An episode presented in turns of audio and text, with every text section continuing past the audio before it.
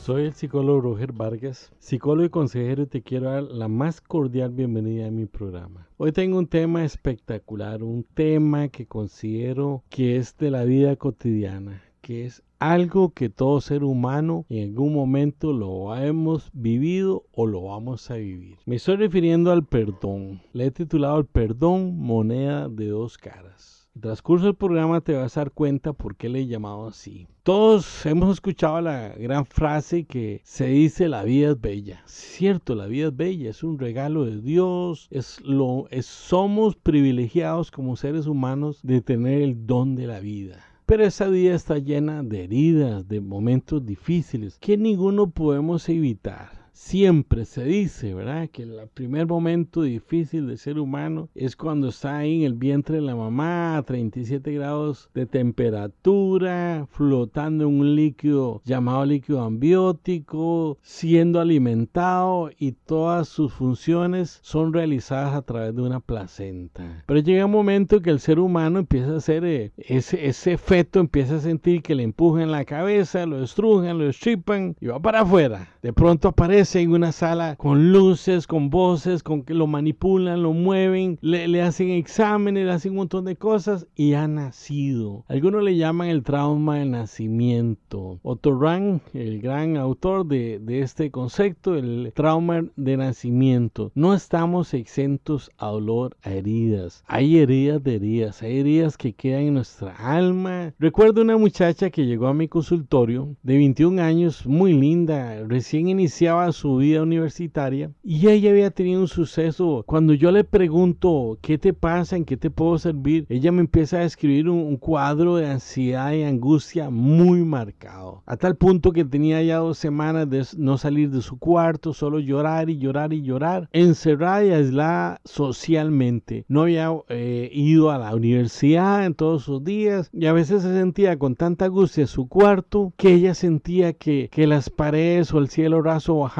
y le estripaban. Así era de fuerte, de extrema, de aguda su angustia. Ella siendo adolescente tuvo una situación emocional X y al estar en secundaria en décimo año le, sucede, le sucedió algo. Y ella en lugar de, buscar una ayuda y encauzar la restauración de esa situación, a ella le da por canalizarlo hacia un lado oscuro o negativo. El lado oscuro de ella fue el que la, atrajo. Empieza a tomar, a usar drogas y empieza a andar con los chicos más malos de, de, de su colegio, su secundaria. Y como un plus de toma de decisión equivocada, ella decide tener una relación de noviazgo con él. De toda la pandilla de ellos, de los chicos que consumían licor y drogas, podríamos decir el angelito. No, no, no, para nada, es una broma. El diablo, el diablito, ¿verdad? Porque no solo hacía las mismas cosas que ellos, sino que era un contrabandista, era un vendedor de drogas. Un momento que ella está en un búnker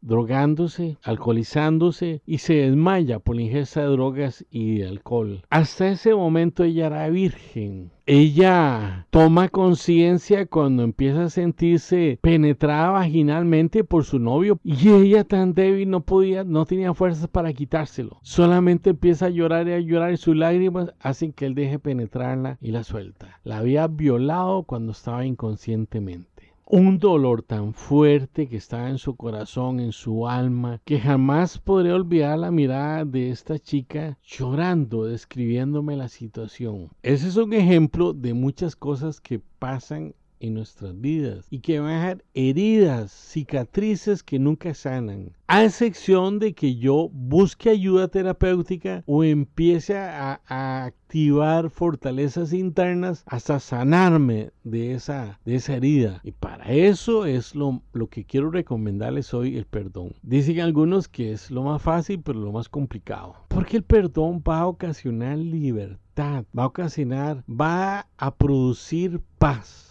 a esas heridas que se han formado en una cicatriz y el dolor y el recuerdo vienen de vez en cuando. Cuando esto pasa, tenemos que, que tenemos la gran opción de lo que se llama perdón. Sabemos en psicología que hay que respetar a cada quien, a nadie hay que obligarlo, manipularlo para que perdonen. Es una llave para abrir una puerta, eliminar inseguridades, temores, baja autoestima, poca tolerancia a la frustración y otras secuelas emocionales que inclusive a veces se tiende a somatizar. Recuerdo un paciente que estaba terminando de atenderlo y, ya al final me dice él, bueno Robert, me voy porque tengo que ir donde el neurólogo. Y yo tenía como un año de atenderlo y como que vos estás en tratamiento neurológico. ¿Qué te pasa? Yo no, no sabía esa información. Ah, sí, sí, sí. Es que estamos llegando a final de septiembre y siempre la última semana de septiembre me agarra, me agarra migraña o la primera semana de agosto. Le digo, ¿cómo, cómo, cómo es eso? No, no, llame y, pase la cita y hablemos. ¿Qué es? Yo tenía espacio para atenderlo, yo, ¿qué, qué, qué te sucede? ¿Cómo que se tiene una migraña selectiva la primera semana de septiembre de cada año o la, perdón, la última semana de septiembre o la primera semana eh, de agosto? Digo, eso está extraño. Él había atropellado eh, siendo un joven que venía en su carro este, oyendo música a todo volumen y un hombre ebrio se le atravesó, él no tuvo otra opción, por más que frenó, lo atropelló y lo mató.